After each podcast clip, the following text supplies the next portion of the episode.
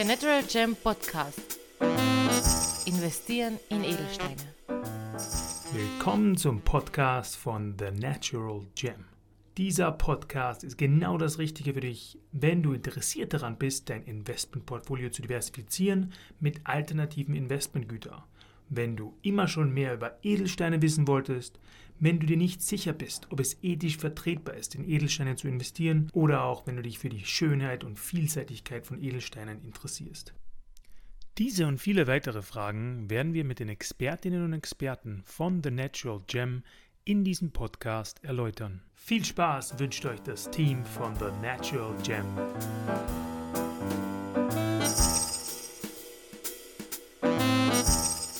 Wir haben es geschafft, Folge 1, The Natural Gem Podcast. Hallo Dr. Thomas Schröck. Servus, hi. Wie geht's dir heute? Gut, danke schön. Ich freue mich drauf, was wir hier machen. Wir haben dich eigentlich direkt aus deinem Arbeitsalltag so ein bisschen rausgerissen. Du hast gerade noch Abend gegessen, so zwischendurch. Und es freut mich wirklich, dass wir dich heute hier begrüßen dürfen bei der ersten Episode, dass wir so richtig gut starten können in den Podcast und auch den Leuten erklären können, was wir hier machen, wie wir uns das vorstellen, was wir in den nächsten Wochen so alles vorhaben und zusammen Edelsteine entdecken. In deinen eigenen Worten, was macht The Natural Gem eigentlich? Wir handeln Edelsteine zu Investmentzwecken. Das ist die kürzeste Beschreibung. Zu Investmentzwecken heißt jetzt genau, also es ist wirklich so wie ein normales Asset, also wie Gold. Wie kann man sich das vielleicht vorstellen? Ja, es dient einfach zur Diversifikation. Unsere Kunden haben üblicherweise andere Anlageprodukte vorher schon und möchten dann weiter diversifizieren und auf diese Weise stoßen sie dann auf Edelsteine. Nun sind halt Edelsteine doch etwas ganz Besonderes. Also jeder Edelstein ist ja eigentlich etwas ganz Einzigartiges auch. Kann man das wirklich vergleichen? Also du hast gerade Diversifizieren angesprochen. Ist das eine komplett eigene Rubrik sozusagen in deinem Portfolio? Ja, es ist eine komplett eigene Rubrik, völlig richtig. Wir sprechen hier über das älteste Anlageprodukt der Erde, kulturell nachgewiesen seit 5000 Jahren, also länger als Gold mit 4000 Jahren. Und insofern haben wir es mit der ältesten Anlageform zu tun, die ein bisschen aus dem Fokus geraten ist der Menschen durch die Verbriefungen, die wir im Wertpapiersektor erlebt haben. Aber es ist auf jeden Fall eine eigene Anlageklasse. Alles klar, und vielleicht immer einen Schritt zurück, bevor wir überhaupt ins Investieren kommen. Wie bist du persönlich zum Edelstein gekommen? Hat er dich gerufen? Hast du zufällig einen Edelstein auf der Straße als kleiner Junge gefunden? Wie bist du, Dr. Thomas Schröck, auf den Edelstein gestoßen? Ja, fast so ähnlich. Mit dem Ruf, das stimmt schon. Äh, mein Vater war Jagen am Felberdauern in Österreich und brachte vom Jagen, von diesem Jagdausflug, einen Bergkristall nach Hause. Ich war fasziniert von diesem Stein und habe meine Eltern gebeten, dass wir gemeinsam Steine sammeln gehen. Also wirklich Steine klopfen mit Spitzhammer. So wie ihr vielleicht wisst, ähm, im Spitzergraben zum Beispiel in der Wachau gibt es Korunde zu finden. Also Korunde ist der Überbegriff für Rubin und, und Saphir. Bergkristall natürlich in den österreichischen Alpen. Dann sind meine Eltern ein bisschen später mit mir äh, zu Mineralienmessen gegangen. Dort gab es geschliffene Edelsteine auch zu kaufen. Ich war fasziniert von diesen Steinen, habe dann begonnen, aufgrund Volumen, Dichte, Steingewichte zu berechnen und so weiter, einfach als Hobby. Und als ich ungefähr 13 oder 14 Jahre alt war, hat mein Vater gesagt, äh, das finanziere ich nicht länger, lass dir etwas einfallen. Und ich bin durch Zufall in Kontakt gekommen mit einer indischen Großhandelsfamilie und habe begonnen zu handeln. Und mit 20 war ich dann der jüngste Jungunternehmer Niederösterreichs mit einem eigenen Juweliergeschäft. So hat es begonnen. Und aus dem Juweliergeschäft ist dann in nächster Linie auch dann schon gleich mal der Natural Gem geworden oder was war dann alles so dazwischen? Na, da war noch einiges inzwischen. Also ich habe die Gewerbeberechtigung für den Handel jetzt 30 Jahre. Ich wollte aber immer studieren und habe das auch an der Wirtschaftsuniversität Wien gemacht. Hab dann, bin dann durch Zufall über die Dissertation ins Beratungsgeschäft, ins politische Beratungsgeschäft gekommen. Dann ein bisschen später in die Politik selbst. Dann war ich bei einem internationalen Unternehmensberater auch und die Steine haben mich aber immer begleitet. Und 2008 in der Finanzkrise kam dann wirklich der erste Kunde, der dezidiert gefragt hat nach Edelsteinen als Anlageprodukt und seitdem mache ich genau das, Edelsteine als Investmentprodukt. Wir werden dann auch in den nächsten äh, Tagen und Wochen eigentlich und Monaten sozusagen die Geschichte des Edelsteins, aber auch wirklich die Dinge, die es zu beachten gibt beim Investieren in Edelsteine betrachten. Ja, aber jetzt möchte ich vielleicht zuerst mal noch ein bisschen in dem Thema bleiben, wie du darauf gekommen bist oder vielleicht welche Ideen dich in die Richtung gedrückt haben, wo du jetzt gerade bist. Jetzt sind wir ja auch gerade in so einer ähnlichen Situation wie 2008, Krise hier, Krise da. Siehst du da auch schon ein bisschen Parallelen und ist jetzt vielleicht die beste Zeit auch in Edelsteine zu investieren? Sehe ich Parallelen? Naja, ich bin Volkswirt auch. Mm, die Startvoraussetzungen waren unterschiedlich für die Krisen. Damals war es eine im finanziellen Bereich gemachte, hausgemachte Krise. Jetzt haben wir einen sogenannten externen Schock erlebt durch die Covid-Krise. Das heißt, die Anfangszeit nur die Initialzündungen waren unterschiedlich. Die Auswirkungen waren sehr ähnlich. Die Staaten und auch die EZB zum Beispiel, die Europäische Zentralbank, haben ähnlich reagiert mit dem Ausstoß von Geld auf der einen Seite und ähm, Erhöhung von Verbindlichkeiten der Staaten auf der anderen Seite.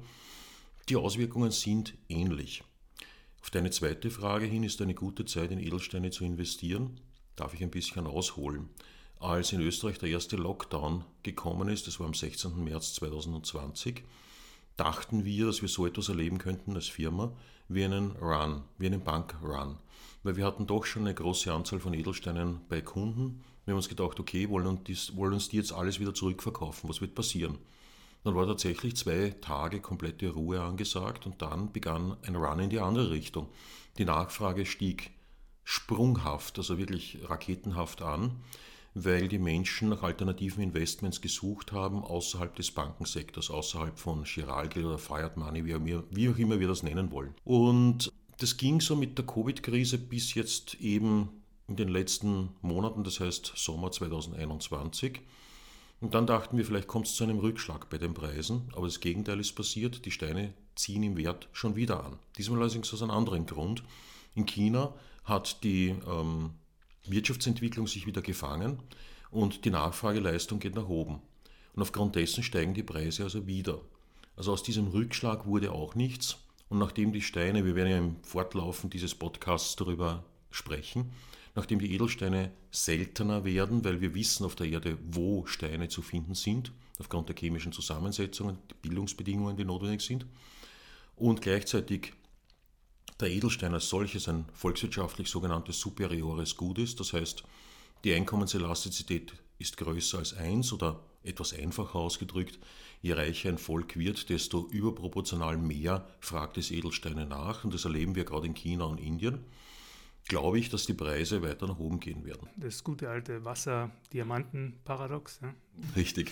Also das, was, man kann es auch anders beschreiben, das, was notwendig ist und das, was geschätzt ist.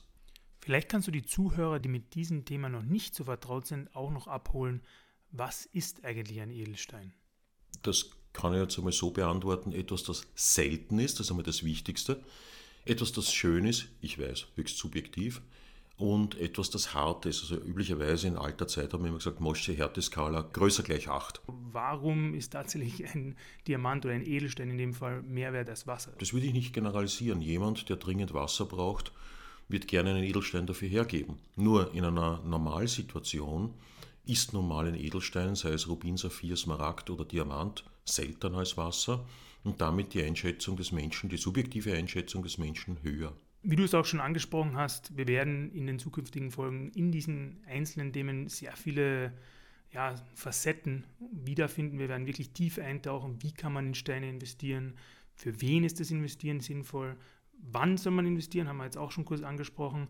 Wie wird der Stein berechnet, vielleicht wie auch diese ganze chemische Zusammensetzung ausschaut, wie man Zertifikate erstellt oder wie man das Ganze in den Laboren auch anschauen lassen kann und vieles weitere. Bevor wir das aber auch machen, möchte wieder einen Schritt zurückgehen, kannst du uns auch vielleicht ein paar Zahlen, Daten, Fakten zu The Natural Gem geben. Also du hast uns kurz auch schon erzählt, bist schon seit 30 Jahren im Geschäft, warst auch viel unterwegs, aber vielleicht zu The Natural Gem selbst ein paar ZDF. Gerne. Die Firma Natural Gem gibt es jetzt in der Gesellschaftsform seit 2018 als GmbH. Ich bin Besitzer von 80 Prozent der Firma. 20 Prozent gehören meinem Partner, meinem Geschäftspartner Patrick Herold Gregor. Und wir sind jetzt insgesamt elf Mitarbeiterinnen und Mitarbeiter und werden heuer in der Gruppe, also es gibt ein paar Unternehmen rund um Natural Gem herum, äh, ca. 20 Millionen Euro Umsatz erwirtschaften. Nach unserer Einschätzung sind wir als Edelsteinhändler damit die größten in der Dachregion, also in Deutschland, Schweiz und Österreich. Gibt es auch schon Ideen, über die Dachregion hinaus zu expandieren sozusagen? Selbstverständlich. Äh, nächstes Jahr ist eine Aktiengesellschaft, eine PLC in Singapur geplant. Und ein Buch Investment in Edelsteine kommt nächstes Jahr im größten amerikanischen, US-amerikanischen Verlag heraus. Da gibt es sogar schon die Vertriebsvereinbarungen mit Barnes Nobles, also mit Buchhandelsketten. Daraus ergibt sich selbstverständlich, dass wir Richtung US-Amerika expandieren. Ich war jetzt ein paar Mal schon zu Gast bei Podcasts in den USA oder in Großbritannien. Und das ist sicher ein weiterer Markt, aber ich glaube, dass alleine der Markt hier in Europa noch immer groß genug ist für eine wirklich sehr schöne Expansion. Ja, wir werden natürlich auch in den Show Notes verlinken, ja, falls jemand das Buch vielleicht auch schon vorweg gerne sich anschauen möchte und interessiert ist. Auch vielleicht nochmal geblickt in Richtung Amerika, in Richtung Singapur auch schon. Wenn du die Dachregion mit diesen äh, Regionen vielleicht auch vergleichst, würdest du sagen, der Kunde in, in der Dachregion ist schon ein bisschen bereiter auch in Richtung Edelstein zu blicken oder ist da noch immer so ein bisschen der erste Gedanke Richtung Gold, Richtung Aktien, Richtung vielleicht sogar Oldtimer? Also der bereiteste Kunde und der bereiteste Mensch für Edelsteine lebt sicher in Asien, weil dort, genannt jetzt China und Indien, der Edelstein niemals aus dem Fokus geriet die letzten 5000 Jahre, sondern immer Teil des Portfolios war. In Europa erleben wir oder in der Dachregion erleben wir derzeit eine Renaissance. Ja, wir sind sehr stark selbst daran beteiligt, dass der Edelstein wieder in den Fokus gerät, aber dadurch, dass traditionelle Investmentanlageformen und äh, langsam ein bisschen Themen bekommen, um es mal so zu sagen, lässt die Menschen nach alternativen Investments suchen und du hast es selbst gesagt, Oldtimer, Wein, Kunst sind alle alt, sogenannte alternative reale Investments und in diese Klasse gehörte schließlich der Edelstein auch. Das ist ganz interessant nämlich, weil mein erster Gedanke, wo ich Edelstein gehört habe, habe ich mir gedacht, okay, das ist so eine Alternative zu Geld oder zu Gold. Ja? Also wenn ich mal sage, mein Geld verliert an Wert, dann kaufe ich mal vielleicht Gold. Aber eigentlich ist ja jeder Edelstein so unique oder so einzigartig, dass es wirklich eher zu vergleichen ist mit einer Mona Lisa als mit Gold. So selten sind sie jetzt auch wieder nicht, die lieben Edelsteine. Aber du hast recht, also ich würde sie als Alternative zu Geld sehr wohl sehen, als Alternative zu Gold nicht. Weil alle unsere Kunden, also nahezu 100 Prozent, haben Gold in ihrem Portfolio. Das heißt, wir sprechen hier von einem komplementären Produkt zu Gold. Äh, ich finde auch selbst und persönlich, ich finde Silber und Gold absolut als intelligente Anlageformen, weil ein Edelstein ist nun mal nicht zu teilen. Ein Edelstein kostet halt 1000, 3000 oder 10.000 Euro und den kann ich nicht auseinandersägen. Das würde auch keinen Sinn machen. Dagegen eine Silbermünze, eine Umlaufmünze, dann kann ich schon mal, wenn wir an dieses Szenario denken, kann ich Brot kaufen. Vom Gold kann ich größere Dinge kaufen. Und der größte Vorteil des Edelsteins ist eben, dass er klein, transportabel, leicht zu äh, lagern ist.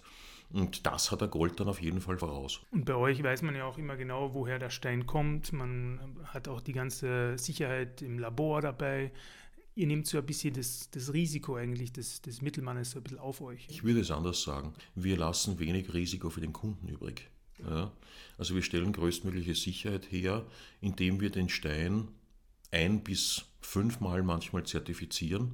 Und dazu kommt noch, bevor der Stein überhaupt in, in die Nähe von Kundenaugen kommt, ist er ja abgesehen von den Zertifizierungen schon fünf bis zehnmal kontrolliert worden.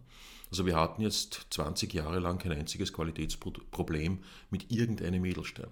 Das ist stark, 100 Prozent. Das ist immer stark. natürlich möchten wir jetzt nicht in der ersten Folge all unsere Munition verschießen. Wir wollen natürlich in der Zukunft auch noch darüber reden, wie ethisch ist es tatsächlich, in Edelsteine zu investieren und welche Steine. Das ist natürlich ganz interessant. Rubine, Saphire, Smaragde. Wo soll man da am besten zugreifen? Da gibt es ja sehr viele. Aber für die erste Episode, Dr. Thomas Schröck, danke, dass du dir Zeit genommen hast. Und wir hören uns. Ich danke dir.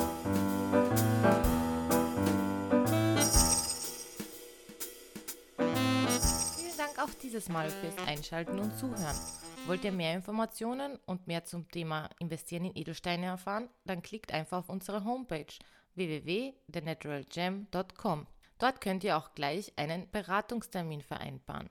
Dieser kann telefonisch oder per Zoom oder natürlich auch persönlich erfolgen. Dafür könnt ihr auch einfach zu uns ins Büro vorbeikommen, am Universitätsring 12 in Wien. Um uns zu kontaktieren, könnt ihr uns natürlich auch anrufen oder auch einfach eine Mail schreiben. Telefonnummer sowie E-Mail-Adresse sind in den Shownotes verlinkt. Bis zum nächsten Mal bei The Natural Gem Podcast.